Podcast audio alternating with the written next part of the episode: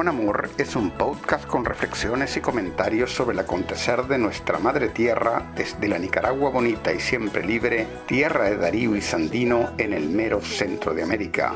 Yo soy Jorge Capelán. Hemos crecido juntos, trabajando. Estamos alojados en anchor.fm, la plataforma que democratiza la radio por Internet poniendo la producción de contenidos al alcance de todos y todas. Hemos logrado juntos las victorias con amor. Hemos gritado al mundo, viva la revolución. Adelante comandante, vamos a vencer, lo sabes. Adelante militante, vamos con Daniel, lo saben. Adelante comandante. Entonces aquí estamos en un episodio más, el número 23 de, de Managua con Amor.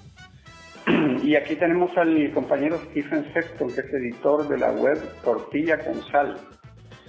Y, con Stephen vamos a abordar una serie de temas, más o menos la agenda que tenemos eh, para este número es este, empezar con una, con una semblanza y una reflexión sobre la partida eh, a la eternidad del comandante Edén Pastora, el comandante cero, mítico comandante cero, una persona muy querida en Nicaragua y también en Centroamérica, este, pero también eh, relativamente poco conocida fuera de Nicaragua. O sea, obviamente el mundo entero conoce la imagen del comandante Edén, pero tal vez la idea que se tiene eh, es una idea, mm, el concepto que se tiene de él está muy teñido por eh, intereses que poco tienen que ver con los, de los pueblos de Centroamérica y con los del pueblo nicaragüense.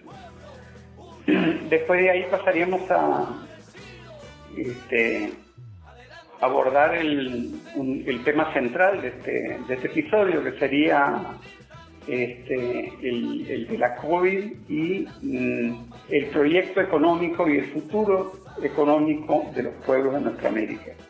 Que eso lo tiene, eh, lo tiene muy, muy preparado en detalle Stephen y trataremos de, comentar con él algunas de, de, las informaciones y de las estadísticas que él trae sobre ese tema. Y por último, eh, abordaríamos un eh, una cuestión con respecto a esto de la pandemia de la COVID, que es uno de los temas eh, de más polémica eh, que ha causado y que está causando más polémica, que es el tema de las mascarillas. Y vamos a, hablar acerca de un estudio que es una revisión de toda la literatura científica sobre el tema y que básicamente lo que arroja es que las mascarillas no sirven para protegerse contra la COVID.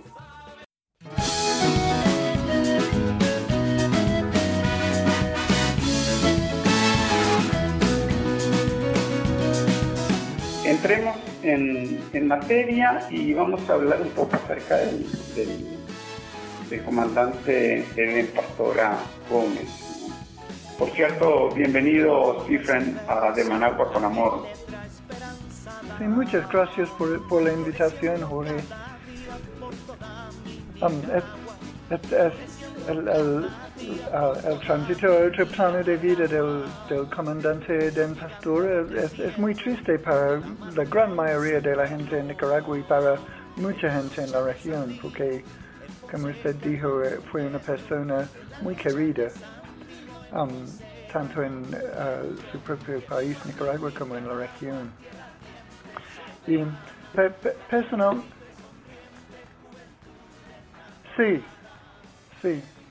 De, mi parte siento cierta reserva para hablar de, um, del comandante de Pastora porque no soy nicaragüense y mis, mis percepciones uh, sufren de, no haber tenido mucho conocimiento de, él como persona, aunque uh, yo, yo le entrevisté una vez, uh, creo que fue en 2010, um, cuando él estaba a cargo de del dragado del río San Juan.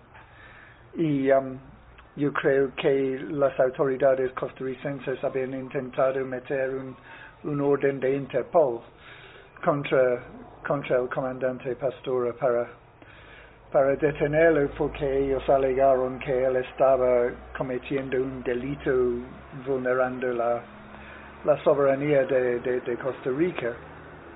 Y um, durante, cuando, cuando le entrevisté, él, él, él fue muy, me impresionó porque um, él, él, fue, él tenía e, esa manera muy humilde de, de, de portarse, pero tampoco fue una persona uh, que proyectaba una falsa modestia. No sé si eso es la manera correcta de decirlo en español.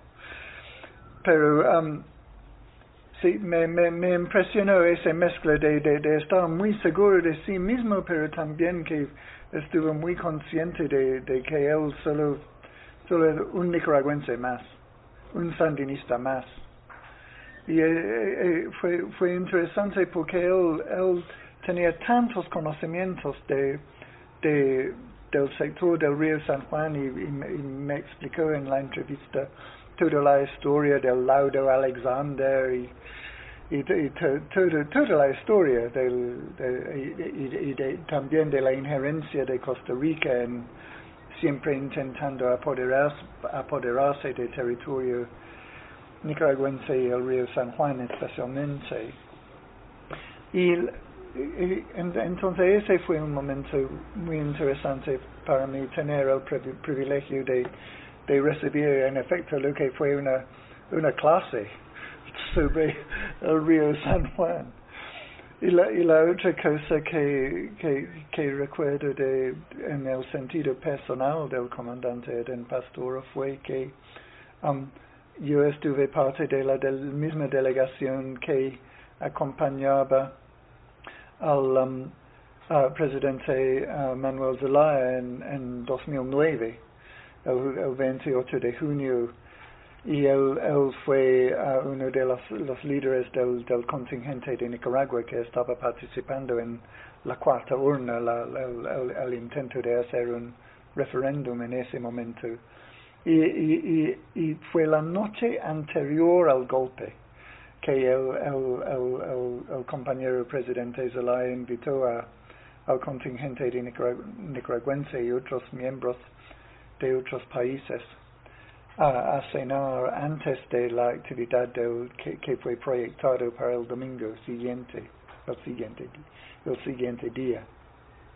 Y, el comandante Eden habló con mucha elocuencia sobre la importancia de, de, la actividad en sí, el, compromiso de las autoridades y del pueblo nicaragüense con sus hermanos en Honduras en su camino hacia un,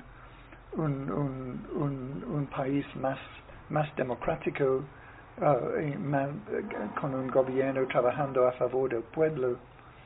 Y, y, y, en la mañana del domingo, cuando los helicópteros del, del ejército hondureño estaban circulando por encima de nosotros, mientras que estábamos siendo testigos del golpe de Estado, el golpe militar contra el hermano presidente Manuel Zelaya. Um, el, el, el, comandante Eden fue, se, se, destacó por su serenidad. Y, y, y, es otro ejemplo del tipo de persona que fue en vida.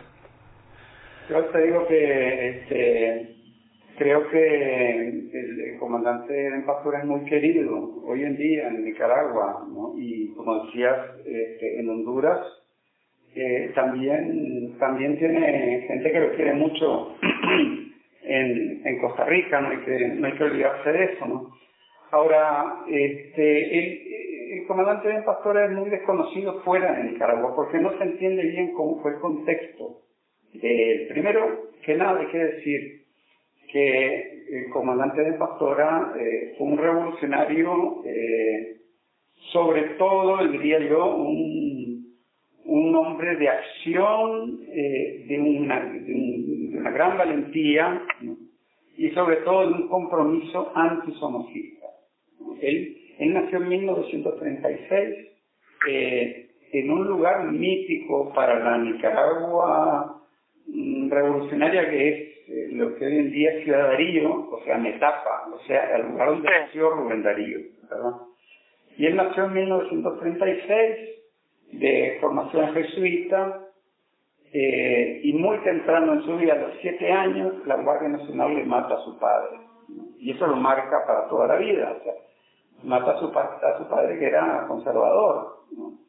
Entonces, él, él nace marcado por el, el antisomocismo y, tuvo acceso hasta, por ejemplo, a entrar a la universidad, a estudiar eh, algunos cursos de, de medicina, eh, hablaba algo de francés, este, y él estuvo, él fue parte de toda esa generación vieja de, de, de 1959 de la masacre de León, ¿no? Este, de, la, de las primeras guerrillas eh, que se estaban organizando. Este, y, y todo eso lo, lo marcó, desde un inicio estuvo vinculado a la formación del frente, pero sobre todo como un, como un cuadro eh, antisomocista, como un revolucionario antisomocista, ¿no? y siempre buscando, este, siempre buscando la manera de cómo crear o cómo ayudar a crear un frente popular en contra de la dictadura. Se ha dicho que comandante de Pastora era socialdemócrata por, por sus relaciones durante la lucha del frente las relaciones que tuvo dentro de la tendencia tercerista con Venezuela, ¿no? con la Venezuela de Carlos Andrés Pérez, en aquel momento, socialdemócrata, que en aquel momento apoyaba la lucha sandinista. Pero yo creo que es más bien, el, digamos, en el pensamiento político del comandante de Pastora, lo que se refleja es un nacionalismo revolucionario, a veces incluso de corte peronista, ¿no? muchos de frentes populares y también una cuestión a veces medio socialdemócrata, puede ser, pero no era ciertamente el comandante de Pastora alguien que se fuera a andar, este, digamos, eh, mascando, masticando tesis, eh, profundas tesis marxistas, ¿no? Este, o, de, teoría revolucionaria, era más que todo un hombre de acción, ¿no? Y, y yo creo que todo eso, sumado a, a la cultura política nicaragüense, porque hay que entender que aquí hubo la posibilidad de construir un Estado democrático primero hasta el 19 de julio de 1979. Hasta ese entonces, desde, el inicio del siglo XIX, cuando se fundó Nicaragua, las contradicciones políticas se habían resuelto a los balazos. Entonces, eh, es natural que hubieran sectores, ¿verdad? Eh, cuando, o sea, el, el comandante D empezó a tener ciertas críticas a cosas que se estaban haciendo y, y muchas de esas cosas incluso hoy en día este, hay, hay acuerdos bastante amplios, pues en que, en que, en que hubieran cosas que se debieran haber hecho mejor en los primeros meses del, del triunfo revolucionario, por ejemplo un tema es el tema agrario. Aquí se pasaron como dos, tres años sin entregar tierra, o sea, condicionando la entrega de tierra a la forma de trabajo colectiva, que apoyó a la desmovilización del campesinado, o a, o a no la desmovilización, a alienar a ciertos sectores del campesinado, ¿no? Y yo creo que hay una cierta crítica del comandante de Pastora contra ciertas eh, tendencias eh, un poco eh, ¿cómo decir?, dogmáticas, ¿no?, en ciertos sectores, y eso, eh, si, uno, si uno junta la, la cultura política de toda la historia de Nicaragua, que era una cultura de resolver las contradicciones por las armas, y eso uno lo, eh, a eso uno le agrega también la dosis, la buena dosis de este jacobinismo, que era predominante en aquel, en, en, aquel movimiento, que es una parte también de la cultura política de la época. Entonces hay ciertas cosas que explican eh, por qué en 1900, eh, en julio de 1981 renuncia a todos sus cargos que tenía eh, a nivel del Ministerio del Interior en las milicias y todo eso, desaparece de la escena. Yo me acuerdo, yo estaba en un batallón de reserva en aquella época y nos llega la noticia de que, de el comandante de se había, se había renunciado a sus cargos y había desaparecido. Y nosotros en aquella época lo que nosotros pensábamos era que se había ido a luchar El Salvador, eso era este, lo que pensábamos, creo que casi todos. Y resulta que sale uno poco menos de un año más tarde, ¿no? anunciando que toma las armas en contra de la revolución y crea un grupo guerrillero en, en el norte de Costa Rica, en la frontera de Costa Rica con Nicaragua. Y por cierto que fue un grupo que nos causó muchas muertes, en todo el barrio San Juan y todo eso, ¿verdad? Este, eso no podemos nosotros negarlo, nadie lo niega, ¿verdad? Sí, hay, hay, hay, muchas versiones sobre, sobre lo que pasó en, en, en ese tiempo. Um, en entrevistas el, el comandante Eden Pastora cuando uh, los reporteros quisieron um, hacerle hablar sobre eso. Tuvo, uh, tuvo en, en, diferentes momentos, uh, diría él, tendrían que hablar con Humberto, refiriéndose al, al general Humberto Ortega, el, ministro de Defensa, el jefe del, del Ejército Popular Sandinista. entonces hay muchas versiones sobre, sobre y es difícil saber con con, uh, de, de, una manera segura qué verdaderamente pasó. Pero la, lo que sí se, o sea, eh, eh, lo que sí se sabe que Edén en realidad, ¿no? Él siempre, o sea, él, en realidad siempre supo dónde estaba, dónde estaba el pueblo y dónde estaba la oligarquía, ¿no? Sí, por ejemplo, él, como, como usted me ha comentado, él, él nunca quiso aliarse con los ex guardia nacional del, del, del, FDN en aquel tiempo. Exactamente, él no, no quería eso, ¿no? Entonces, este, eh, al negarse él ¿no? a, a, meterse en un solo frente con los del FDN, que están los que estaban en Honduras, ya se convierte en, un, eh, en, una piedra en el zapato para todo el mundo, o sea, para todos los que estaban a la revolución sandinista en aquel momento. ¿no? Y eso, eso estamos hablando de este, ya 1984, por ahí, ¿no? Y sí, en, en, en 84 también, Jorge, no hay que olvidar que hubo un atentado contra la vida del comandante Eden Pastor. En las pencas, sí. Sí. Y lo, lo, más probable es que lo quisieron matar a la CIA, porque él, poco después de eso, la CIA rehusaron financiar el, la, la, el movimiento del comandante Pastor en aquel entonces y él se retiró de la lucha. Claro, yo te digo una cosa, yo, yo soy testigo, ¿no? me tocó vivir en aquella época y yo soy testigo de que el frente en realidad en aquella época este por ejemplo, yo me acuerdo, en 1986 por ahí estaba la gente de Yakama, que eran los que estaban luchando contra la revolución por, la vía armada. Habían entrado en un diálogo y, y en, en, Managua venían a reunirse, a exponer sus puntos de vista y estaban en diálogo con el gobierno. O sea, el, el, gobierno sandinista, a pesar de todo, de, toda la situación de guerra y todo eso, siempre estuvo con el diálogo, ¿no? Y, y entonces, y, y, y, Eden deja la, la, lucha armada en 1986, o sea, muy temprano. E incluso en 1987, en, que eso era en plena guerra aquí, ¿verdad? Pero él ya hacía un año que había dejado las armas.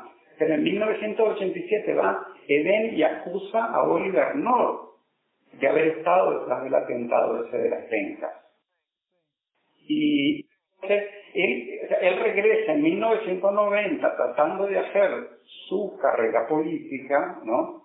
Porque también hay que decir que era un, este, eh, a, la, a, la, vez que es humilde y todo eso, también tiene su ego, no crea, tenía su ego, pues, el, comandante, ¿no? tenía su, y además que es cierto, él era toda una personalidad. Mucha gente conoció a la revolución sandinista a través de la foto de él en la toma del, del,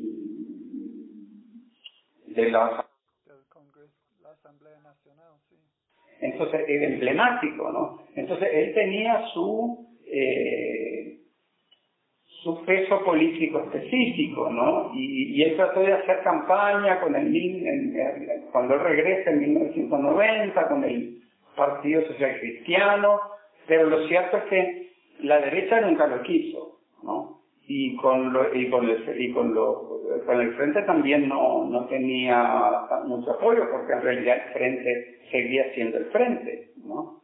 Seguía siendo, seguía siendo el movimiento principal, pues, ¿no?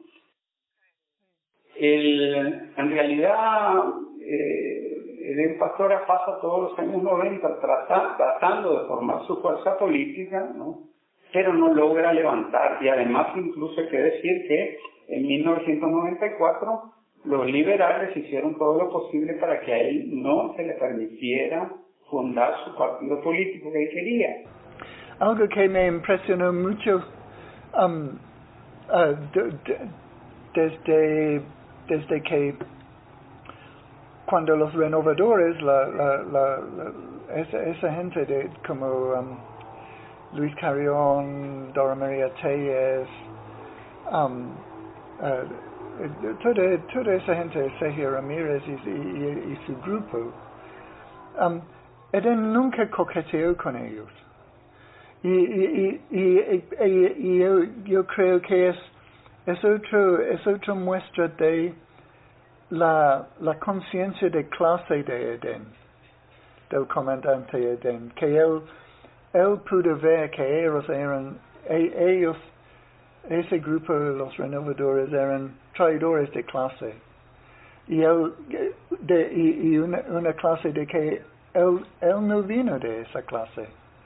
Entonces fue totalmente natural de parte de él. Um, de aliarse unirse integrarse de, lleno al, al, al, proyecto revolucionario en su segunda etapa. Um, y, y, y, creo que eso es muy importante que la gente afuera de Nicaragua entiende.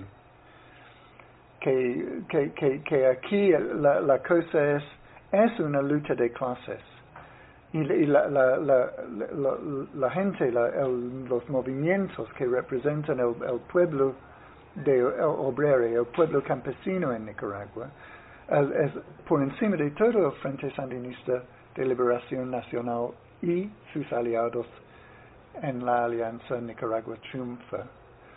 Um, y de, que Eden Pastora fue una, una parte clave de esa alianza y creo que fue parte de, en, yo creo que en gran parte, la, la, la manera en sorprendente de, de, para alguien como yo que no soy nicaragüense, pero lo que siempre he encontrado sorprendente es la manera en que la, los antiguos contrarrevolucionarios se han conciliado con el Frente Sandinista.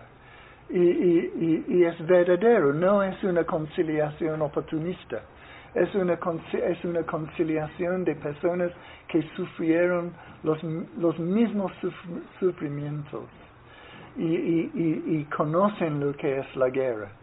Y creo que parte del legado de Eden Pastora es precisamente que él, él supo cómo facilitar ese proceso de reconciliación nacional.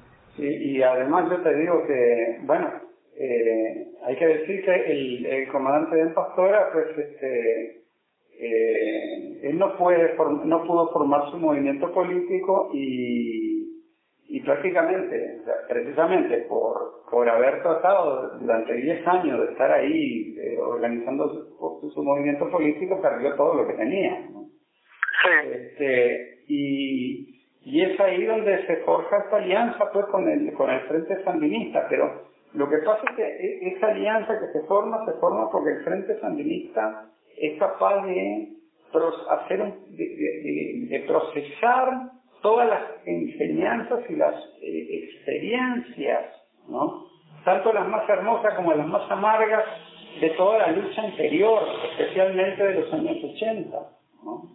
Y, y por ejemplo, este, la propuesta sobre qué hacer con el campesinado, sobre cómo desarrollar el campo, cómo desarrollar la producción. Esa propuesta que tenía el comandante es una propuesta que naturalmente le cayó, este, el, el, comandante Eden Pastora cayó naturalmente dentro de esa propuesta.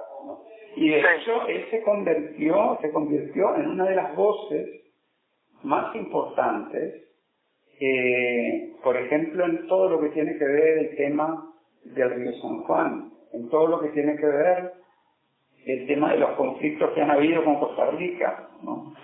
el tema que tiene que ver con hablar con los combatientes históricos, ¿no? porque tenía una gran ascendencia, no solo, con, no solo con la gente que peleó con él en el Frente Sur, sino en general con todo lo que es la militancia histórica sandinista. Sí, aquí la, la, la gente sandinista en el norte quieren muchísimo a Eden Pastora. Así es, así es. Entonces, ¿y esto por qué? Porque hablan el mismo idioma, ¿no? Y porque en realidad, este, en estos procesos revolucionarios, eh, ya lo, dice Cristina Fernández, ¿no? Eh, la historia se escribe con letra más grande, con letra más pequeña, con letra más pareja, con letra menos pareja, ¿verdad? A veces se, escribe saltándose los renglones, ¿verdad? Pero se, se, se escribe, ¿no?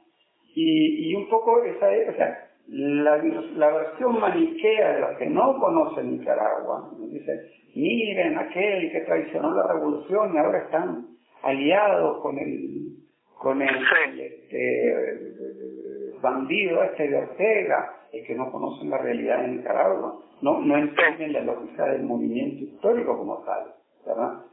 Y yo te digo, yo tuve oportunidad hace más o menos como un año de hablar con el comandante un buen rato, ahí estábamos en la presidencia, este, haciendo un trámite, ¿verdad?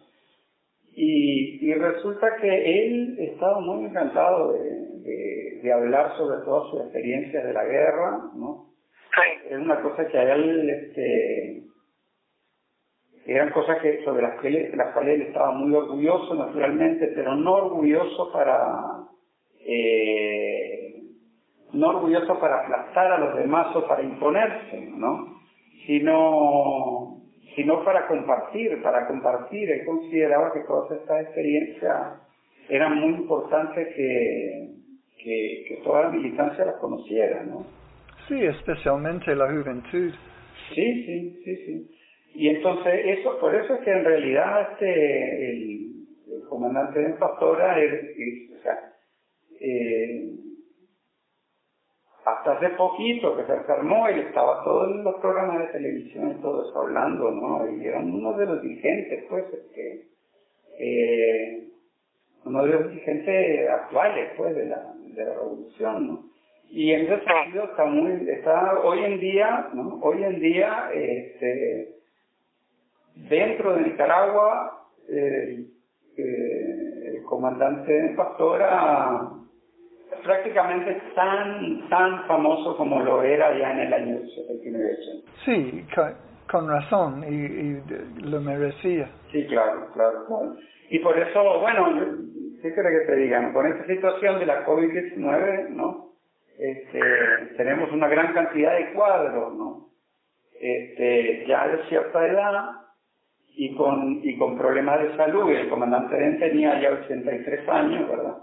y desgraciadamente estamos perdiendo gente, ¿verdad? Pero, pero eso, es lo que pasa, eso es lo que le pasa a los partidos que están hechos de una atracción popular, porque estas pandemias atacan al pueblo. Sí, se, trata de personas que si, si están enfermas en gran, en, en gran medida es por el, el increíble nivel de entrega y trabajar sin descanso en, en intentando promover el bienestar de este maravilloso pueblo. Así es.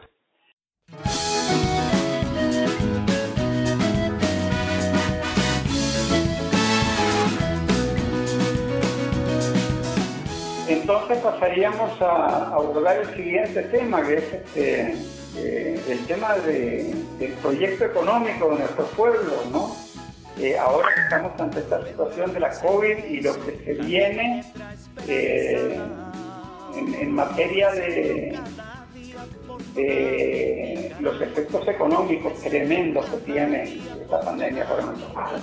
Sí, yo, yo, he estado... Um, yo he estado leyendo la, diferentes informes sobre las perspectivas para la economía después de uh, ojalá que sea pronto después de que se, se calma esta situación de la pandemia. Y um, han, habido varios informes, uno de parte de, um, del uh, Banco Interamericano de Desarrollo, otro de um, la gente de CEPAL, que es una entidad de las Naciones Unidas, y, y otro, uh, otras recomendaciones que surgieron Uh, por motivo del, del reunión de alto nivel, una reunión virtual que había la semana pasada, creo, uh, de los países del, ALBA TCP. Y um, es, es, interesante hacer la comparación. Todo, todos están de acuerdo en, el, en el escenario al fondo, el, contexto en que está pasando todo, que fue, es uh, un contexto poco alentador se trata de una economía internacional que es en, en, efecto ha estado, si no en recesión, por lo menos ha estado casi estático, porque desde 2011 um, a 2019 los niveles de crecimiento en, en um, Producto Interno Bruto han sido uh, en un promedio de dos, solo 2.8%. Y normalmente el, el, uno los economistas esperan un, un, nivel de crecimiento de 3% para, para ir de, a, la par del crecimiento de la población, que en la gran mayoría de los países es alrededor de 3%. Entonces, eh, en ese contexto, parece que uh, las proyecciones sugieren que América Central está mejor posicionado que los países de América del Sur y dentro de América Central, Nicaragua es, mejor posicionado que sus vecinos, porque sus finanzas públicas están, eh, estaban eh, estables entrando a la crisis a pesar de, haber tenido que recuperar desde ah, el, tiempo del fallido golpe de Estado en abril, julio de 2018. Y parece que su, la decisión de no cerrar su economía ha sido absolutamente clave en posicionar la, economía de Nicaragua de una manera de, en, que está uh, preparado para uh, tomar ventaja de las nuevas oportunidades que se presentan mientras los mercados del mundo abren de nuevo y recuperan de nuevo. Y además, Nicaragua está en, especialmente con este excelente invierno que parece que vamos a tener, um, Nicaragua está muy bien posicionado para exportar alimentos a lo demás de la región, en donde han cerrado sus economías, que va a afectar mucho a la producción de alimentos. Entonces hay yo no sé qué tan técnico debemos de ponernos en, en este, en este um, tema, uh, Jorge, pero... Um, si tienes datos, este, no hay problema. Sí, ok, entonces uh, lo, que... Uh, es muy interesante comparar la versión de, de la proyección que hace el Banco Interamericano de Desarrollo, um, la, la CEPAL y obviamente la, nuestros uh, hermanos dirigentes de, de, los países del ALBA TCP. Porque obviamente la perspectiva del Banco Interamericano de Desarrollo tiende a ser bastante neoliberal. Sus, sus um, analistas trabajan dentro de ese marco conceptual de que hay que dejar todo a los mercados y el mercado sabe mejor, etcétera, etcétera. Um, y mientras que el CEPAL durante años bajo el, liderazgo de la señora Alicia Barcena, ha estado proyectando una visión mucho más uh, socialdemócrata con más énfasis sobre lo social y en especial ella pone mucho énfasis en la importancia de lograr la igualdad y de defender los niveles de protección social. Y mientras que los, las propuestas de los países del OBTCP son bastante más radicales, como uno podría esperar. Pero, um, por ejemplo, uh, si se habla de las propuestas del Banco Interamericano de Desarrollo, ellos se enfocan sobre, por ejemplo, el aspecto de las finanzas, de las balanzas de pago, um, de, del papel del crédito, um, del papel de la deuda uh, y, ese tipo de cosas, mientras que um, va uh, analizando um, con mucha más claridad la importancia del, peligro de uh, un aumento en la pobreza. Um, entonces, CEPAL, por ejemplo, está proyectando que va a haber una caída en Producto Interno Bruto a nivel de toda la región América Latina uh, y el Caribe de 5.2%, con una caída de una contracción de menos 2.3% en Centroamérica y algo parecido en los países del Caribe, menos 2.6%. Y eso implica, de acuerdo con las cifras de la CEPAL, un aumento en la pobreza Uh, de un casi 4.5% llegando a casi 35% en el uh, nivel de pobreza general y en términos de la pobreza extrema ellos están hablando de un aumento uh, de 11% a, a, a nivel regional. Entonces esas cifras eh, desafortunadamente yo pienso que esas cifras son optimistas, porque uh, yo, no, yo no sé qué piensa usted, Jorge. Sí, mira, yo te digo, yo el, el, el informe de la CEPAL más o menos lo estuve viendo. Eh, a mí, para mí hay cosas que no que no son coherentes. Por ejemplo, en el informe dice que Nicaragua no está haciendo nada para mitigar los daños económicos de la, de la pandemia. Es absurdo. ¿no? Lo que es una cosa que no tiene sentido, ¿verdad? Este, porque además, además es bien, es bien este extraño, ¿no? Porque es un, es un informe que levanta eh, la dimensión del trabajo de la economía popular en América Latina, ¿no? Y uno de los puntos que hace el, el informe es el de constatar de que ese sector de la economía popular es importantísimo hoy en día en América Latina, ¿no? Pero toda la política económica de Nicaragua está girando en torno a ese sector. Aquí, por ejemplo, aquí no hubo que poner bonos especiales de la COVID porque ya hay bonos de todo tipo para estimular la producción eso es algo que me impresionó mucho en, en, en los, los, informes de, del BID y del, um, del CEPAL, porque, eh, como usted dice, sus datos son, son, no, no son adecuados. Por ejemplo, el BID todavía está diciendo que a Nicaragua no fue preparado.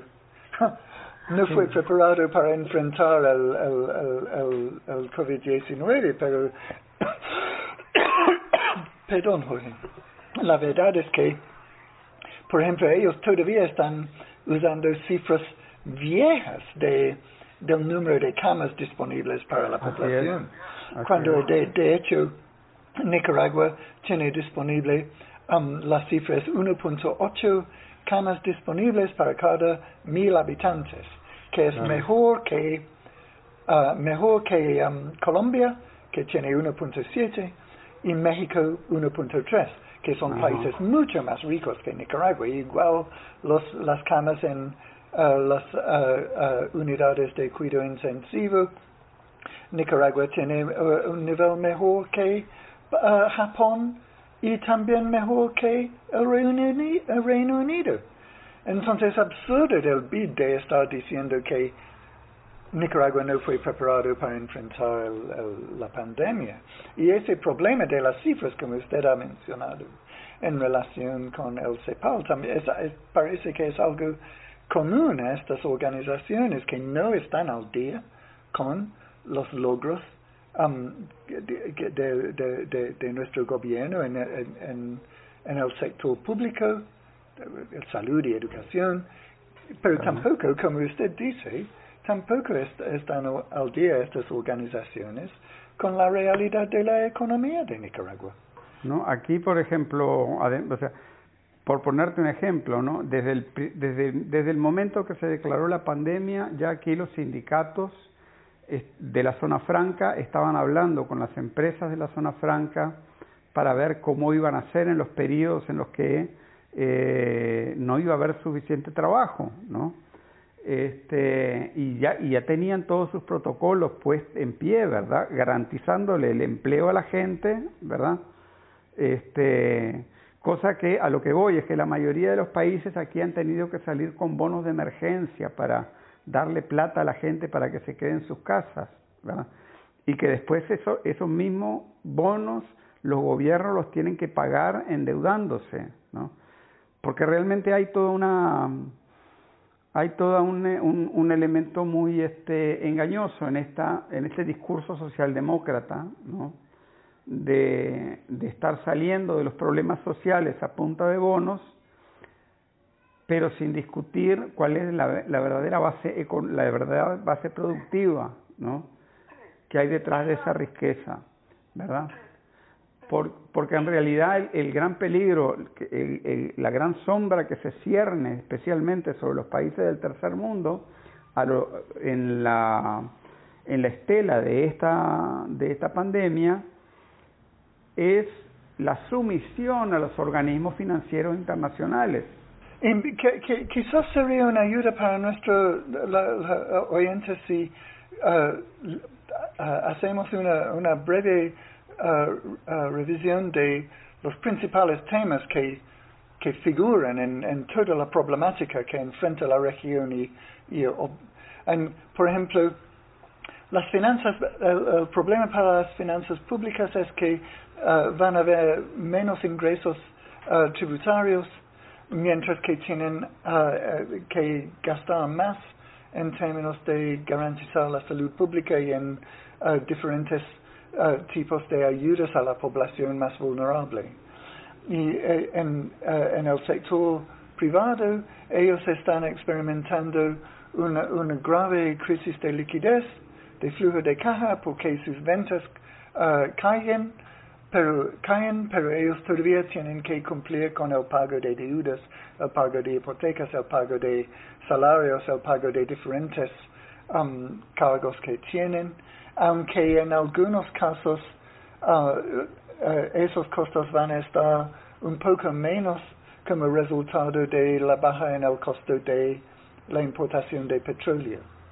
Y luego tenemos el tema de la, de, la deuda pública, que como usted correctamente acaba de explicar, ese va a ser un tema crucial y fundamental en los meses que vienen y los años que vienen Um, mientras que los gobiernos buscan cómo, cómo uh, movilizar los recursos que necesitan para uh, cumplir con los gastos que tienen que hacer para um, responder a las necesidades de sus respectivas poblaciones.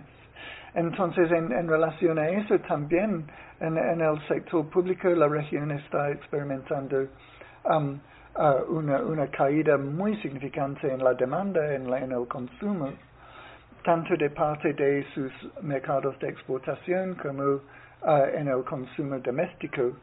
Y eso, y eso corresponde también a una caída en uh, algunos, muy serio para algunos países, especialmente países que tienen fuertes relaciones um, de comercio y, e industria con China, porque hay, va, a haber una baja o o se está experimentando una baja en um, la producción y, el suministro de insumos que, que afecta las cadenas de valor que están siendo uh, muy afectados por, la crisis, especialmente las empresas de tamaño mediano. Y, y, luego está el tema de la inversión. La inversión en los países de la región va a bajar porque los inversionistas van a tener miedo de, invertir en la región y las empresas locales no van a tener suficientes ganancias para reinvertir en sus, en sus empresas y sus negocios. Otro, otro aspecto importante es todos nuestros familiares y, parientes y amistades que nos ayudan con remesas familiares uh, están enfrentando situaciones muy duras y muy difíciles en, especialmente en Estados Unidos y en Europa, también en Costa Rica, de donde vienen la mayoría de las remesas para Nicaragua. También se trata de eh, los efectos en los mercados financieros, porque como usted ha comentado, Jorge, uh, en el caso de El Salvador, el, la, ¿cómo se llama? El, la agencia de ¿cómo se llama? La, la... Así ah, sería este eh, Moody's. O... La calificadora de riesgos. Sí, exactamente. Las agencias de calificación, no pude recordar el español. Um, por ejemplo, Fitch Ratings um, ha valorado uh, El Salvador como en, lo ha bajado a, a, C, a nivel C, mientras que Nicaragua todavía se mantiene, creo que es en B o B menos por ahí. Entonces, y esos efectos van, van a afectar toda la región, toda América Latina y el Caribe. Y, y, y, te, digo, en el caso de en el caso de El Salvador este eh, ni siquiera tienen o sea el Parlamento les aprobó los préstamos pero no están consiguiendo los préstamos en la banca en la banca comercial ¿no? porque tiene muy mal crédito El Salvador. Y el, motivo que tienen mal crédito es porque todos, estos problemas que estamos um, explicando. Y otro problema es, es como hemos tocado también en, nuestra conversación, es que en, términos de las exportaciones, hay los precios que reciben um, la, la, las personas que hacen las exportaciones han bajado, a la vez que hay una bajada en la demanda, especialmente en Estados Unidos que para muchos países en la región constituye 40% de su mercado de exportación, sino más. Y uh, obviamente en el caso del turismo, nadie está viajando. Entonces el turismo, la, compañera Anasha Campbell, la, la codirectora de Intur, uh, hizo una excelente presentación el lunes al, sector de las a organizaciones internacionales y nacionales en el país, en que explicó que Nicaragua y toda la región está intentando hacer un esfuerzo para um, enfocar sobre el turismo nacional, um, porque dado que de sus uh, tradicionales mercados de viajeros, nadie está viajando. Entonces, en, respuesta a eso, hay, hay, hay tantas uh, uh, cosas que podríamos tocar, pero lo que usted ha dicho, usted dijo anteriormente algo muy importante, que hasta los hasta el, el, Banco Interamericano de Desarrollo y, el CEPAL están recomendando medidas que el gobierno aquí ha estado tomando desde hace rato, desde hace tiempo, como parte integral de su política de desarrollo nacional. y además este, la, esas medidas las toma Nicaragua, pero sin tener que cumplir eh, con la contraparte que está exigiendo el FMI eh, para los préstamos que está dando hoy a los países. Incluso había un compañero, eh, aquí en la, una compañera en las redes sociales hoy que estaba diciendo, qué suerte que nosotros no nos están prestando plata, ¿no? porque la contraparte que se le está pidiendo a los países es que después de la pandemia recorten, corran gente, privaticen, eh, suban los servicios básicos, etcétera, etcétera, ¿no? Eh, o sea, aquí en Nicaragua, el problema que tenemos, ya quisiéramos aquí en Nicaragua poder darle más crédito a los campesinos o, o, o a, los, o, a la economía popular. El problema es que es, gran parte de ese crédito está en manos privadas y eso y ellos priorizan la especulación financiera antes que antes que otra cosa, ¿no? Pero pero ciertamente desde un punto de vista eh, de economía nacional hay muchas cosas que está haciendo Nicaragua que es lo que están promoviendo ellos. Lo que pasa es que ellos promueven una parte y la otra parte es totalmente lesiva. Sí, algo, algo que, que me, me impresiona mucho leyendo las, las recomendaciones tanto del BID como del CEPAL es que ni tocan el tema de condonar la deuda no, no, lo, no lo van a hacer, porque esa es la palanca que ocupan los países ricos y, el, y, y, la, y la, la, la, banca internacional para mantener bajo control los países um, de, los países lo que llaman en vías de desarrollo. es que eso, es que eso que mencionas es, o sea, es la economía política de hoy en día, ¿no? A nivel global. Europa y Estados Unidos imprimen dinero de la nada para apalancar las, las acciones de los grandes monopolios y de los bancos, ¿verdad? Pero a los pueblos no se les, no se les perdona la deuda. a los países del tercer mundo no se les Ni a sus propios pueblos. Uno, uno de los problemas que está afectando mucho a nuestros países es el hecho de que en Estados Unidos no es, tampoco van a condenar deuda a, a, a, sus propios pueblos, que es la, cosa que más es la medida más importante para reactivar sus economías y no lo van a tomar. Entonces eso, eso también implica una un largo periodo de, de, uh, de, de, cero, de, crecimiento casi en cero, o, crecimiento mínimo, cuando lo que necesitan todo el mundo, nuestros países especialmente, es un, un, una, un dinamismo en, en, en, los mercados donde uh, nosotros hacemos nuestras exportaciones. es, es, interesante leer la, la, la, las propuestas del, del BID no, no hay nada nuevo. ¿eh? Ellos enfocan sobre medidas fiscales, medidas financieras, medidas que tienen que ver con la balanza de, pagos. El, el, CEPAL es, un poco más um, progresista en, el sentido de que ellos siguen argumentando que es necesario promover la, la, la, igualdad y, la, y, un, y políticas económicas inclusivas y las protecciones sociales.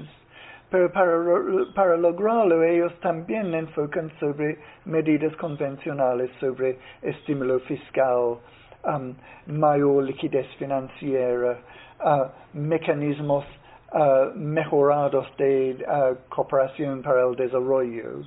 Y algo interesante que hace CEPAL, pero no BID, es insistir sobre el levantamiento de las medidas coercitivas y legales de parte de, Estados Unidos y Europa uh, contra Cuba, Venezuela uh, y, Nicaragua aquí en la región. Y, eh, pero esa es una, una posición general de, de la ONU a nivel global, que ellos, la, ONU en principio está contra el uso de esas medidas coercitivas, por supuesto, porque violan la, Carta Magna del, del, del, del uno mismo.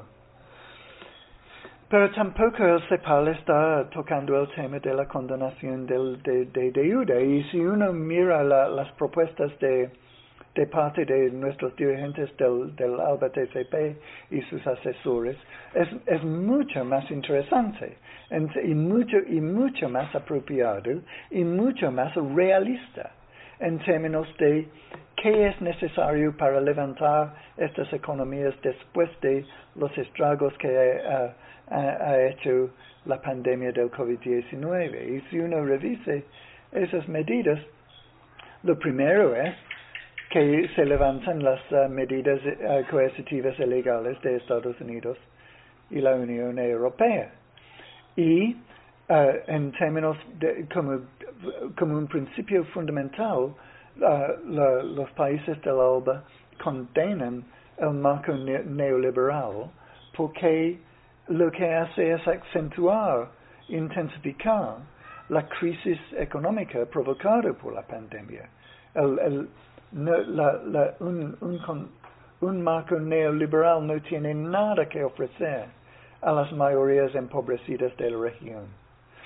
Entonces, si, si uno pasa a medidas específicas, uh, los países del ALBA argumentan que todo, um, uh, uh, argumentan por una solidaridad en términos de compartir recursos y conocimientos médicos.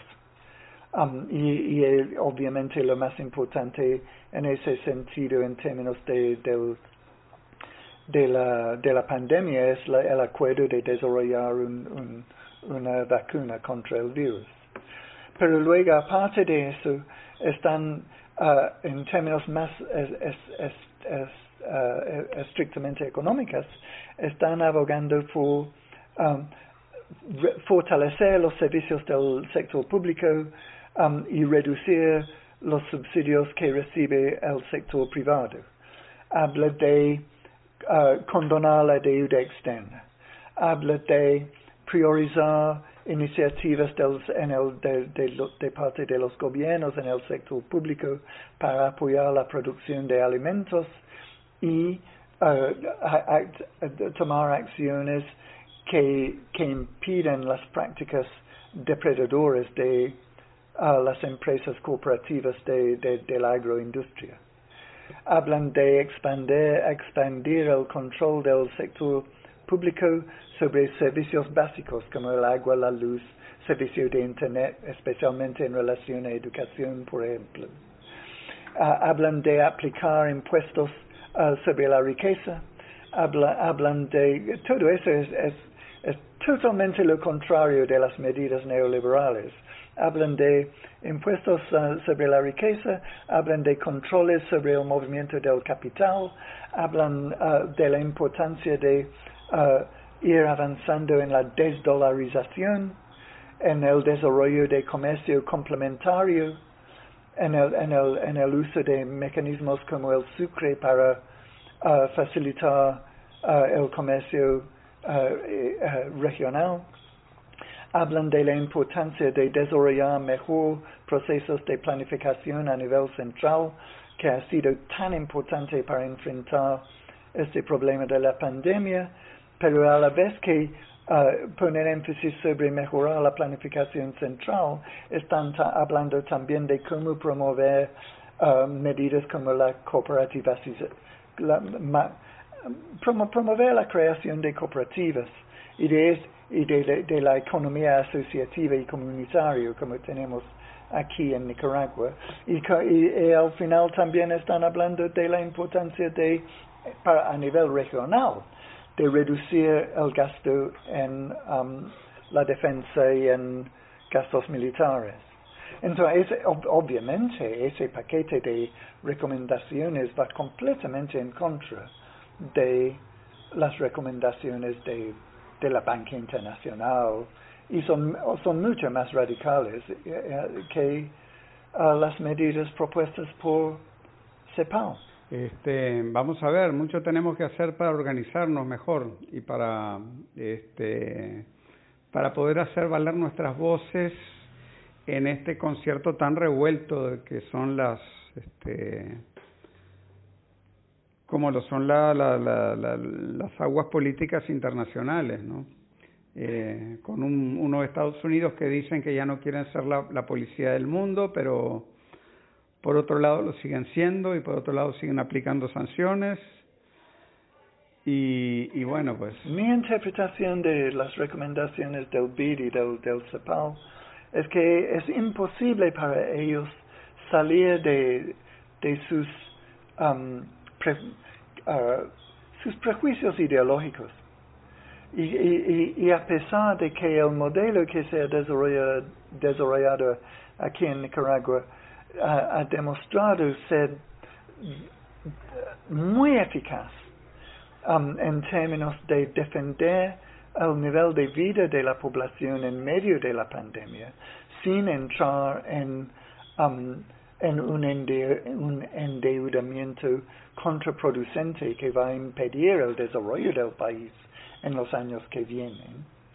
Um, todo eso es, es, es, muy interesante que hay tanta resistencia uh, a, a, aceptar uh, la, la, las ventajas del modelo de Nicaragua y, la, y, la, y las ventajas del modelo de Venezuela. Eh, eh, parece paradójico, pero en, en, Venezuela ha demostrado que su modelo es capaz de resistir las amenazas de parte de Estados Unidos, las amenazas uh, económicas de parte de la Unión Europea. Y ha, sido uh, capaz de resistir el, robo descarado de enormes cantidades de, de su patrimonio nacional, por ejemplo, Citgo en Estados Unidos, o, y, su oro de parte del Banco de, Inglaterra. Um, que uh, ha secuestrado el oro del, del, país y ni lo, ni lo suelta ni para dar respuesta a las necesidades frente a la pandemia. Que eso sí es un crimen de lesa humanidad, igual que está haciendo Estados Unidos y Unión Europea por mantener las sanciones. Y en, en menor medida, claro, están afectando el derecho al desarrollo de, del pueblo de Nicaragua también.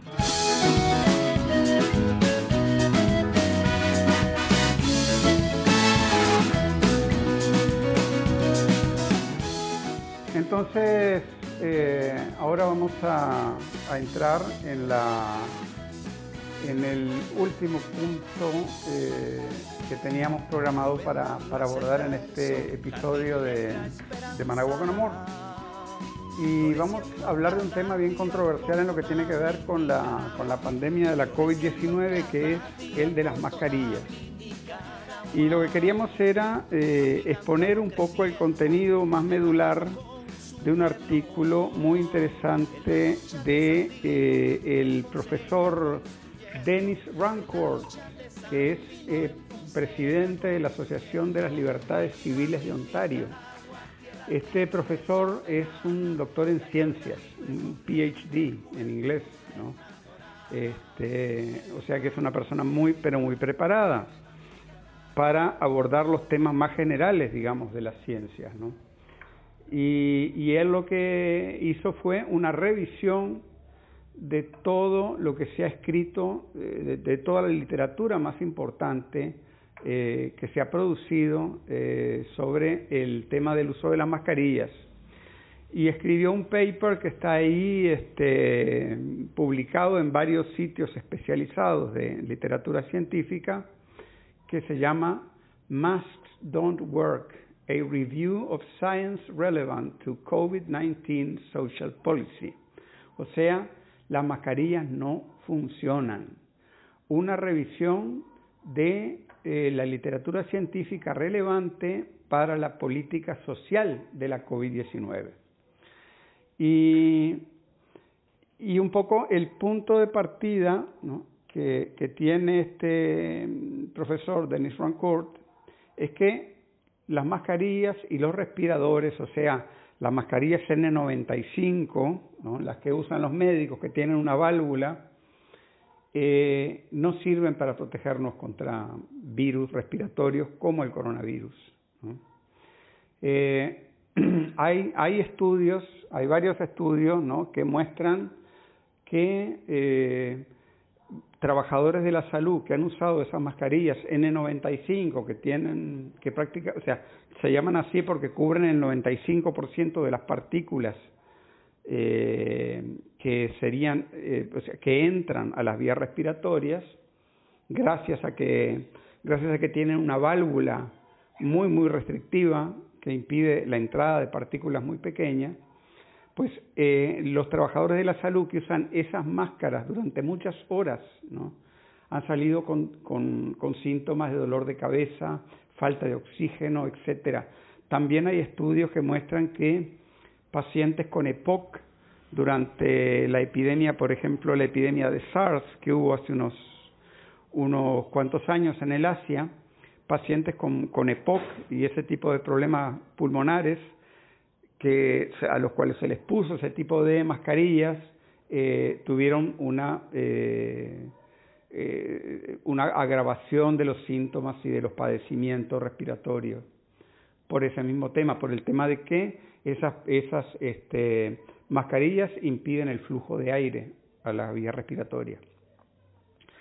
Eh, el, dice, dice, eh, dice el doctor Dennis Rancourt que en el caso de las mascarillas eh, se puso patas para arriba un principio muy aceptado dentro de la ciencia, especialmente, por ejemplo, en lo que es las ciencias médicas o en lo que son las ciencias, eh, la ecología, eh, todo lo que tenga algún impacto directo sobre la naturaleza sobre el ser humano, que es el principio de la precaución. ¿no? Por ejemplo, en el caso de la medicina, uno de los principios fundamentales es el no hará daño. El tratamiento que, vos, que uno haga como médico no debe causar daño al paciente, no debe causarle, la cura no debe ser peor que la enfermedad, ¿verdad? Pero ante todo, si no se está seguro de un tratamiento, lo que hay que tratar de asegurarse es que ese tratamiento no haga daño. Y en el caso de las mascarillas, ese, ese principio de la precaución fue puesto patas para arriba porque jamás se discutieron, antes de tomar esa, esa decisión en muchos países, de imponer el uso generalizado de mascarilla, jamás hubo una discusión ni una investigación de los posibles efectos negativos de ese uso generalizado de, de mascarilla, ¿verdad? Eh, hay una cosa que hay una cosa que eh, se conocía muy bien, se conoce muy bien desde hace ya 10 años eh, en lo que tiene que ver con las enfermedades, con los virus respiratorios, ¿no?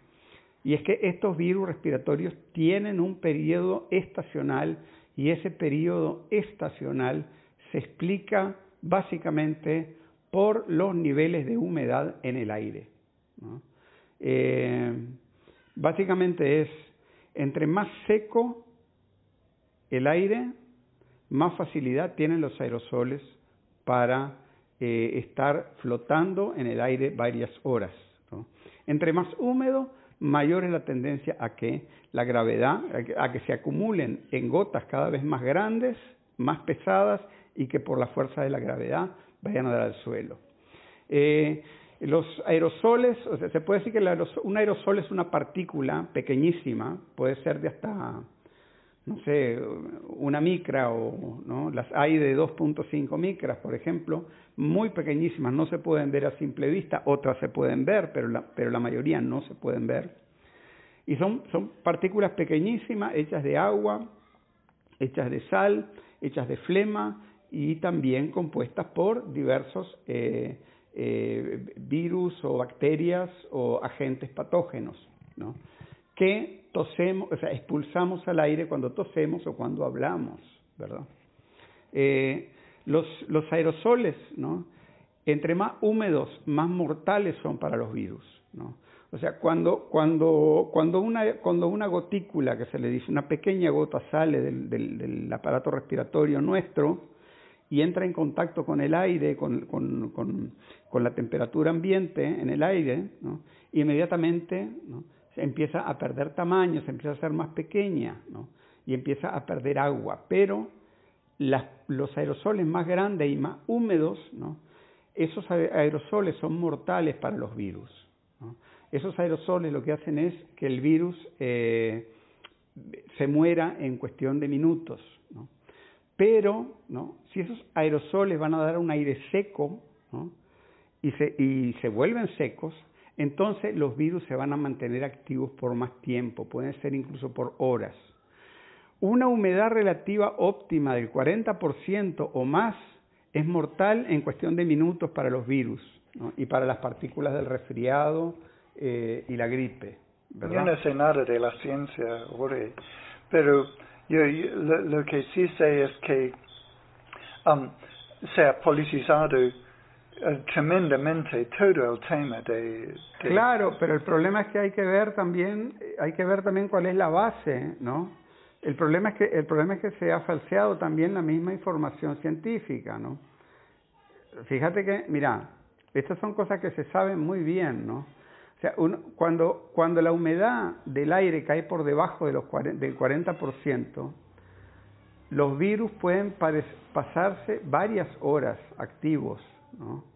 Y, se pueden propagar e inhalar a lo largo de todo un edificio. Por eso ese, todo el problema del, de, la, de por qué la COVID ha atacado tan duro a Europa y Estados Unidos, fue porque fue en la época de invierno, ¿no? en la época eh, en la que hay menos humedad relativa en el ambiente, pero también en la época en la que están todas esas oficinas y todos esos eh, edificios con calefacción, ¿verdad?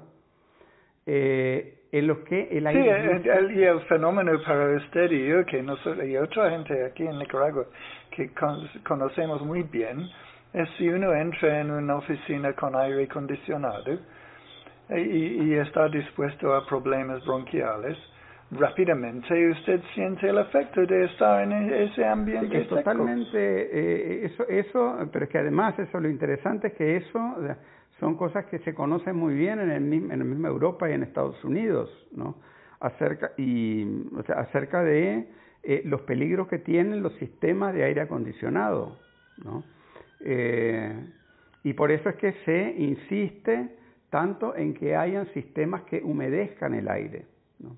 Pero el problema es que cuando la gente vive en casas de apartamentos y todo eso, ya no, es lo, no son los mismos criterios los que se aplican, ¿verdad? Eh, y, y, la gente tiende a respirar un aire ¿no? frío y seco, ¿verdad? O aún caliente y seco, y ahí es donde los virus, donde los virus respiratorios eh, se, se pueden, este, per, permanecen más tiempo en el aire y contagian más, ¿no? Eh, fíjate que Sí, fíjate por ejemplo, o sea, hay, eh, mucho se habla del, del número R, R sub 0, que sería la, la capacidad que tenga un virus de este, eh, reproducirse, ¿no? Pues ese número R sub 0 depende directamente de, de, la humedad absoluta que existe en el medio ambiente, según la revisión de la literatura que ha hecho este, este doctor, ¿no? Eh, por ejemplo, en el caso de la influenza, ¿no? Eh, el, el, promedio R sub 0 puede ser de 1.28, o sea, cada virus es capaz de reproducirse 1.28 veces, ¿no? lo que le garantiza una reproducción, o sea, si el R sub 0 es por debajo de 1, entonces el virus tiene cada vez más difícil para reproducirse hasta que va a dejar de reproducirse. Pero en un ambiente, ¿no? En un ambiente normal, el, el R sub 0 de la influenza tiene 1.28, ¿no? Pero puede variar. En un ambiente, en un verano húmedo puede ser de 1, ¿no? mientras que, que es prácticamente suavemente virulento. Pero en un invierno seco puede variar hasta 4, o sea, altamente virulento. ¿no? Eh, entonces, el, pero hay, hay varios problemas, ¿no? O sea, son partículas, estamos hablando de partículas de los aerosoles, de partículas muy, pero muy finas. Son 2.5 micrones que puede el, llegar a yo medir. Yo creo que el, el, el, doctor um, Dennis Ranco ocupa la metáfora de lanzar arena, arena o arenilla contra una malla. Exactamente, es como querer parar un puñado de arena con una malla de fútbol. ¿me entendés? Básicamente, ¿no? De una malla de una portería de fútbol, ¿verdad? Es, impos es totalmente imposible, ¿no? Eh, y, y, y, aparte de la, la, la el, el, tema de la ser o no eficaces las, las mascarillas, yo no sé si estás de acuerdo, Jorge, pero pienso que eso también está relacionado si estamos hablando de la reducción de riesgos. Um, entonces, yo no sé, no tengo idea sobre la, la, la, ciencia detrás de las mascarillas, pero lo que sí sé es que en nuestra experiencia aquí, en, en, nuestro centro comunitario, nosotros desde un inicio hemos seguido la, las orientaciones de Minsa, hemos mantenido distancia, hemos lavado las manos. Um, la mayoría de la alguna, algunos estudiantes han estado llegando a clases con mascarillas, quizás la mitad, algunos no. Pero no, no aquí no hemos tenido casos de, de del, del COVID-19. Entonces, y, y, eso me indica a mí que la, la, las, la, las investigaciones que se han hecho, por ejemplo, por el doctor Ioannidis de uh, Stanford University y, y, en otros lugares alrededor del mundo, que han, han indicado que um, la, el, el, el, peligro de morir de, uh, de del COVID-19 es mucho menos de 0.1%, alrededor de 0.05, 0.06% de, de, de, de mortalidad. Entonces, me, me parece que hay un elemento absurdo en el, en el uso de máscaras que, de, que, que, que tanto más van a reducir el riesgo. Bueno, pero mira, probablemente en nada. Sí, pero hay muchas más cosas que hablar sobre las máscaras. Para que, para que hay, esto es realmente un tema que hay que analizarlo en detalle para, para poder entender ¿no? hasta dónde el tema de la mascarilla es importante, ¿verdad?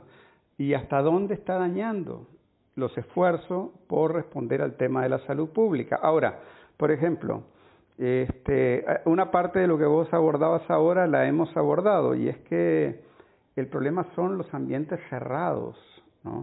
Para el para contagiarse, ¿verdad? Ustedes allá en el centro comunitario no tienen oficinas con aire acondicionado, ¿no? Eh, por ejemplo, es un poco es un poco gracioso, pero me imagino, o sea, mucha de la gente que va al supermercado, yo voy al supermercado también a comprar vos vas a comprar también al supermercado, ¿no? Este, pero hay más riesgo de enfermarse en el supermercado muchas veces que en el propio mercado. Porque en el mercado, si uno va a un, mercado al aire libre hoy en día en Nicaragua, con niveles de humedad en el aire del 80%, eh, y, y, que son al aire libre, ¿no? entonces va a encontrar mucha menos carga viral que en un supermercado que ha estado con aire acondicionado toda la noche, por ejemplo. Corrígeme si estoy equivocado, Jorge, pero creo que uh, nuestro Ministerio de Salud todavía no está orientando a la gente que deben de usar mascarillas. No, no, no que deben. Aquí no, no se está diciendo que se debe usar y, y en, entonces, a mí me, yo no tengo ningún problema. Si voy a una oficina y me dicen no tiene que poner mascarilla, yo me pongo la mascarilla pero la, para mí es más que todo un, asunto de respeto social para lo que piensa esa empresa. Eh, no, no, no es un, uno quiere, uh, uno quiere, uh, uno no quiere causar uh, enfrentamientos solamente por una babosada como eso.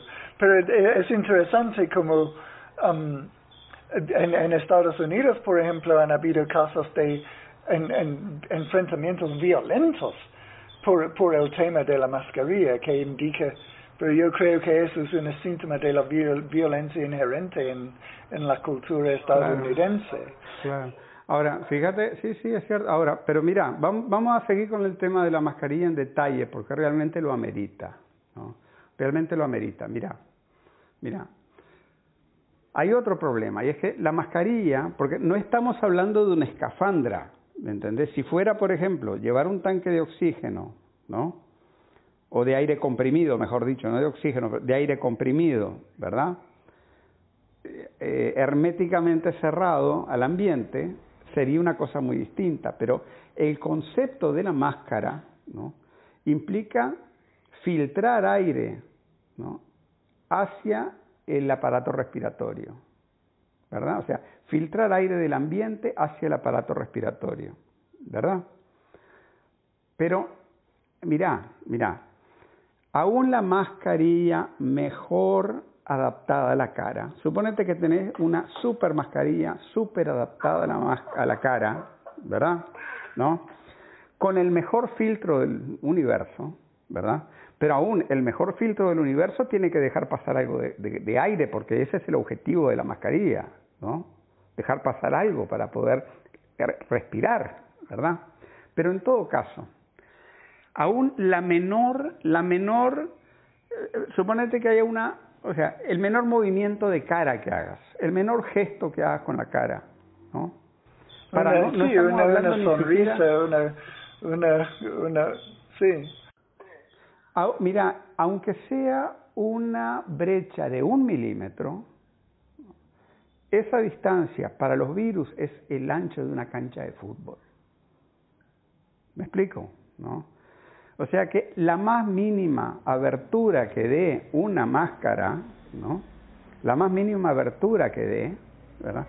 Es una, es una, es una distancia enorme para los viriones, o sea, para los virus, un virión es básicamente el, de, el ADN con el cascarón, ¿verdad? O sea, e, es, es un virus que puede infectar, ¿verdad? Eso es un virión, ¿no?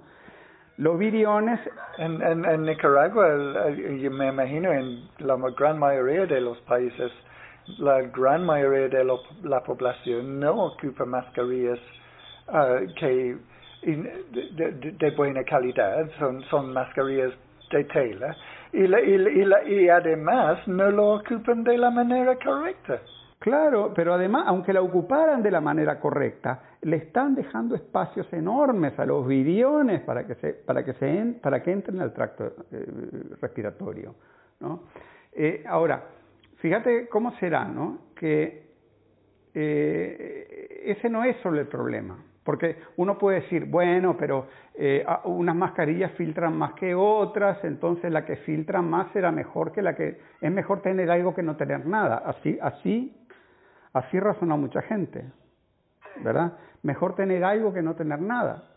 Pero, ¿cuál es el problema en lo que respecta a los virus respiratorios? Y el coronavirus es un virus respiratorio, ¿verdad? Un solo aerosol puede tener 100 o 1000 viriones de influenza, ¿no? un, aerosol pequeñito, pequeñito, ¿verdad? Ese aerosol, llega a una dosis efectiva mínima de 50% de probabilidades para contraer la influenza, ¿no? ¿verdad? Pero en realidad la dosis para, de, o sea, lo que puede infectar, ¿no? la cantidad de viriones que pueden llegar a infectar son, se considera incluso mucho menor. ¿no? Eh, por eso no importa cuáles son las mascarillas que se usen, ¿no? Por ejemplo, la N95 que filtra, dice, se, llama N95 porque filtra el 95% de las partículas, ¿verdad? Pero esa filtra partículas no menores a 0.3 o 0.5 micrones, ¿verdad? Lo que, es, lo que es muchísimo mayor que el tamaño de un virión que mide 0.1 micrones de coronavirus. Entonces, no podés dejar de respirar coronavirus. Por eso se enferma el personal de salud. ¿Me entendés? ¿No? Entonces, sí, sí, sí.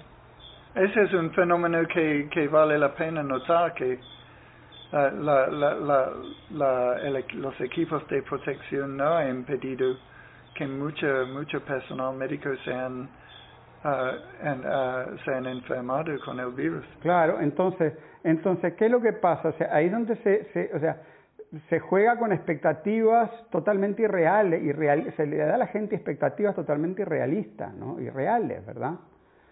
Pero, o sea que no hay un problema, o sea, si algo, si algo puede pasar por, por la mascarilla, infectará, ¿no? Y algo va a pasar, porque la mascarilla está hecha para dejar pasar algo para poder respirar. ¿Me entiendes? Entonces, ese, ese, es un, ese es un elemento así básico, ¿no? Eh, pero además, además, ¿no? Vamos al otro hecho. Y es que hay muchos estudios que dicen que las mascarillas funcionan, pero son incapaces de probarlo porque no se puede probar a gran escala que las, que las mascarillas funcionan. Es algo imposible de monitorear. Y más bien, cualquier estudio que se haga está, tiende, va a tender a, cometer errores. Por ejemplo, ¿no? Por ejemplo, eh, si vamos a ver los efectos, ¿no? los efectos del uso de la mascarilla, ¿no? con respecto al no uso, siempre van a ser pequeños, ¿no?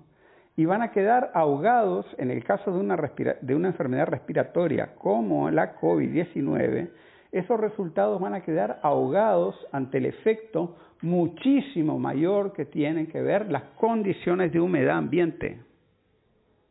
¿Me entendés? O sea que si hay un cambio de un 1% con el uso de mascarilla con respecto al no uso, ese, ese, ese cambio va a quedar ahogado ante el efecto muchísimo mayor que tiene el hecho de que el aire esté seco o húmedo. Sí, hay tantas variables y la, algo deprimente es la manera en que la gente se pone tan dogmático. Claro. Ahora, vos tenés otro tema, ¿no? Por ejemplo, ¿cómo sabés cuando vos hablas de millones de personas? O sea, cuando hablas de un estudio a gran escala, de toda una sociedad, ¿no? ¿Cuáles son los hábitos concretos? Mira, alguna gente se pone la mascarilla, se la quita, la tiene alrededor del cuello, ¿no? Usa la misma mascarilla todo el día, ¿verdad? Otra no, ¿verdad? Otros usan de otros tipos, ¿no? Eh, para grandes muestras de gente, de gente, ¿no? Todos los hábitos concretos de uso y ajuste de las mascarillas van a tener, van a ser muy difíciles de, de, poder este, apreciar, ¿no? Eh, además, por ejemplo, si uno va a evaluar si funciona una mascarilla o no funciona, cómo cruzar esos datos con, por ejemplo, hábitos alimenticios o hábitos, por ejemplo, de distanciamiento social, ¿no? O hábitos de aquel, en qué lugares una persona se mueve o no en la ciudad, ¿verdad? Eh, después, por ejemplo, ¿qué pasa en los países? Hay países donde hay una, las mujeres, por ejemplo, tienen la costumbre de estar con la cara tapada, ¿no? o incluso en muchos países muchos hombres andan con la cara tapada. En el caso de las mujeres en los países árabes tenés el hijab, el niqab.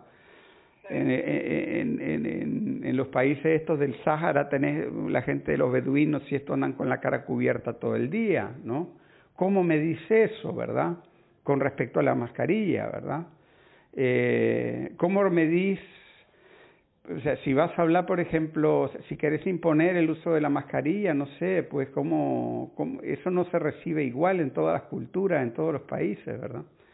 Eh, pero también tenés otro problema y es que es la psicosis, o sea, la gente obviamente, así como compra papel higiénico, se va a poner una mascarilla porque quiere hacer algo que funcione. Sí, sí, Jorge, ese, ese aspecto es el aspecto que más me preocupa a mí, el aspecto de que uh, las mascarillas que supuestamente protegen uh, la, salud de la gente, uh, en un sentido lo dañan de una manera importante su, su salud emocional. ¿Quién quiere ver un montón de gente enmascarada? y, y, y, y, que y, y, qué, efecto tiene eso sobre las personas que llevan la, la mascarilla. Y como usted ha dicho, usted ha enfatizado los posibles efectos negativos en, en la salud física de las personas pero también tiene bueno eh, vamos a hablar de eso también vamos a hablar de eso porque esos son también los aspectos que no se conocen pero pero antes de antes de antes de pasar a eso verdad mira eh, fíjate otra cosa tema mira quieren, dicen que van a medir, que, que han comprobado que funciona la, la, la mascarilla, ¿verdad? Pero el problema es que están trabajando con una pandemia o con una epidemia, ¿verdad? Que está totalmente dependiente, o sea, el testeo de casos es totalmente dependiente, ¿cómo es? El, el número de infecciones es totalmente dependiente del testeo de casos. Nunca se sabe. Nunca se sabe en ningún país cuál es, el, cuál es el, la dimensión real de la, eh, de la progresión del virus. ¿no? Eso se sabe después. ¿no? Se sabe, como dicen en latín, ex, ex post factum. ¿no? Después de que pasó la pandemia es que se saben esas cosas. Durante, mientras está ocurriendo la pandemia, es imposible saberlo. ¿Me entendés? Y además otra cosa que si uno, si uno va a medir, ¿no? el problema es que no estamos solamente sujetos al coronavirus. Por ejemplo, eh, ahorita aquí está la influenza, está, eh, hay toda una serie de virus respiratorios, ¿me entendés? Neumococo y no sé qué, y un montón de virus respiratorios, ¿verdad? Que están conviviendo con el coronavirus, ¿no? Entonces, decir que justamente el coronavirus y la mascarilla es muy difícil, ¿no? Pero entonces después tenés, ¿no? A la lista de aspectos negativos que se o sea, que no se pueden medir sobre el uso de la mascarilla y que se deberían tomar en cuenta, ¿no?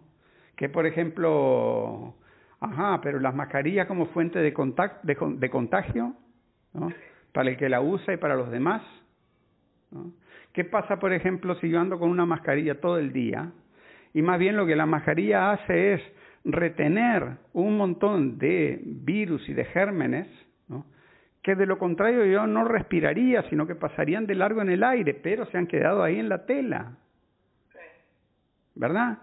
Y, y tengo ahí esa mascarilla después de 8 o 10 horas de andarla llevando, por ejemplo, pensemos en un en un chofer de un bus. Yo, yo me acuerdo muy bien cuando en, en mi país, en, en Irlanda, que mis tíos siempre me, me, me, estaban diciendo que la, la mejor cura para un, un resfrío, un gripe, es estar afuera en el aire libre haciendo su trabajo.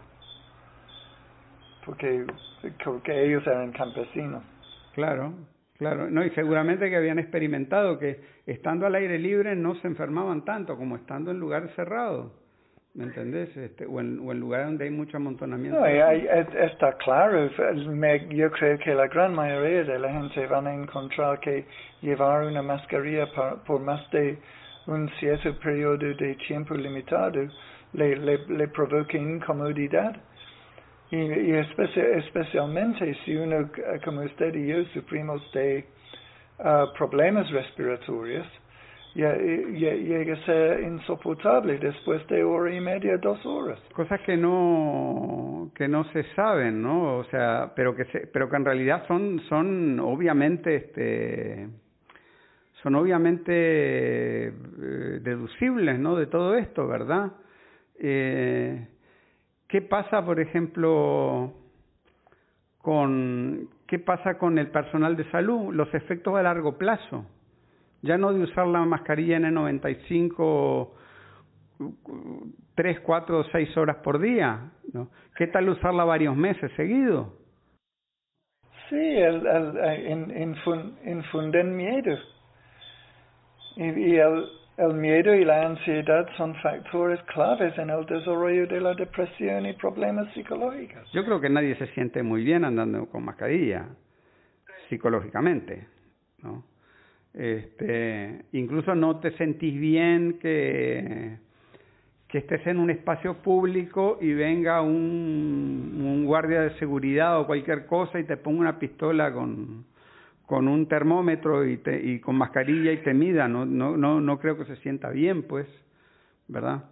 Este, y esos son todos efectos psicosociales, pues, este, sí, cada, eh, cada, sí, cada, cada sociedad es diferente, ¿verdad, Jorge? Porque en, en, en usted y yo tenemos nuestros criterios, pero como usted mismo ha comentado que en, en una cultura diferente los criterios serán diferentes.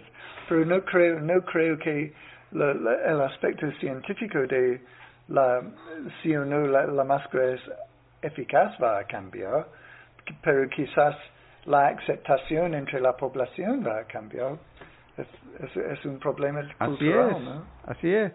Ahora, ¿qué pasa, por ejemplo, con eventuales materiales nocivos de la mascarilla?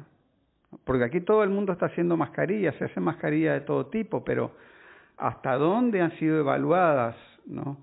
Eh, que no, para que uno no aspire sustancias nocivas a la hora de usarla durante una gran cantidad de tiempo, ¿no? Eh, y, y después por, y después una cuestión que ahora recién ahora empieza a salir en los medios y es el problema de eh, los aspectos medioambientales de las mascarillas tanto el recolectar las, las mascarillas usadas como en los efectos de la producción industrial de mascarillas. ¿no? Entonces, la verdad es que todas esas cosas, antes de imponer una, una política general de uso de mascarilla, debieron haberla evaluado por lo menos tener una idea. Sí, el profesor, el profesor Ranco está claro que la, lo que yo creo, que, corrígeme si estoy equivocado, pero creo que el profesor Dennis Ranco dice explícitamente que no hay una base científica para justificar el uso de la mascarilla como medida contra un virus como COVID-19, pero la, decisión vuelve a ser algo político, ideológico y cultural. Él dice eso explícitamente, claro, Claro, ya decir que hay una base médico-científica, claro, podrán discutir que hay un, un, elemento de placebo o algo así, pues eso es otra cosa, ¿no? Pero una base fisiológica no hay, no hay para usar para usar este la mascarilla, ¿no? Bueno, no sé qué piensa usted, Jorge, pero la impresión que tengo yo es que el discurso falso original de muchos gobiernos um, en, en, América del Norte y en Europa ya está llegando a ser al, descubierto. Y están saliendo um, material en los medios um, er, en los medios europeos y norteamericanos que está empezando a intentar crear una especie de coartada para, eh, para justificar todo lo que han hecho equivocadamente. No sé qué, qué es la percepción de usted en relación a eso.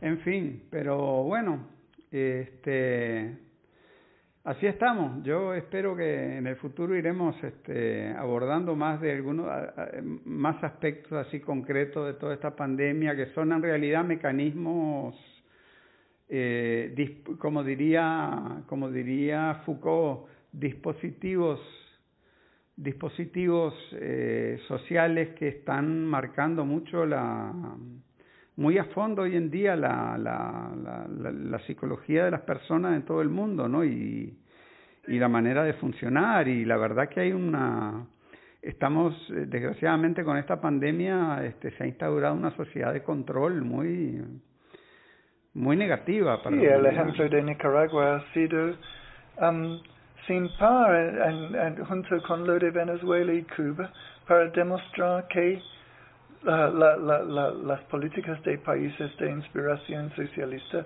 países revolucionarios, es, es muy superior a las falsas respuestas de los países capitalistas. En fin, Steven, este, yo creo que en los próximos episodios vamos a tener oportunidad de profundizar sobre todos estos temas, pero yo te quiero agradecer mucho por haber venido aquí a, a De Managua con Amor. muchas gracias a usted, Jorge, por invitarme. Espero que sí tengamos, que vamos a tener la oportunidad de seguir analizando estos temas en el futuro. Bueno, un abrazo, hermano.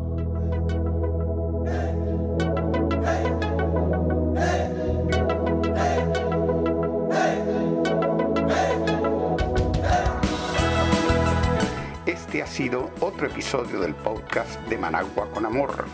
Más temprano que tarde estaremos de regreso con reflexiones y comentarios sobre el acontecer de nuestra madre tierra desde la Nicaragua bonita y siempre libre, tierra de Darío y Sandino en el mero centro de América.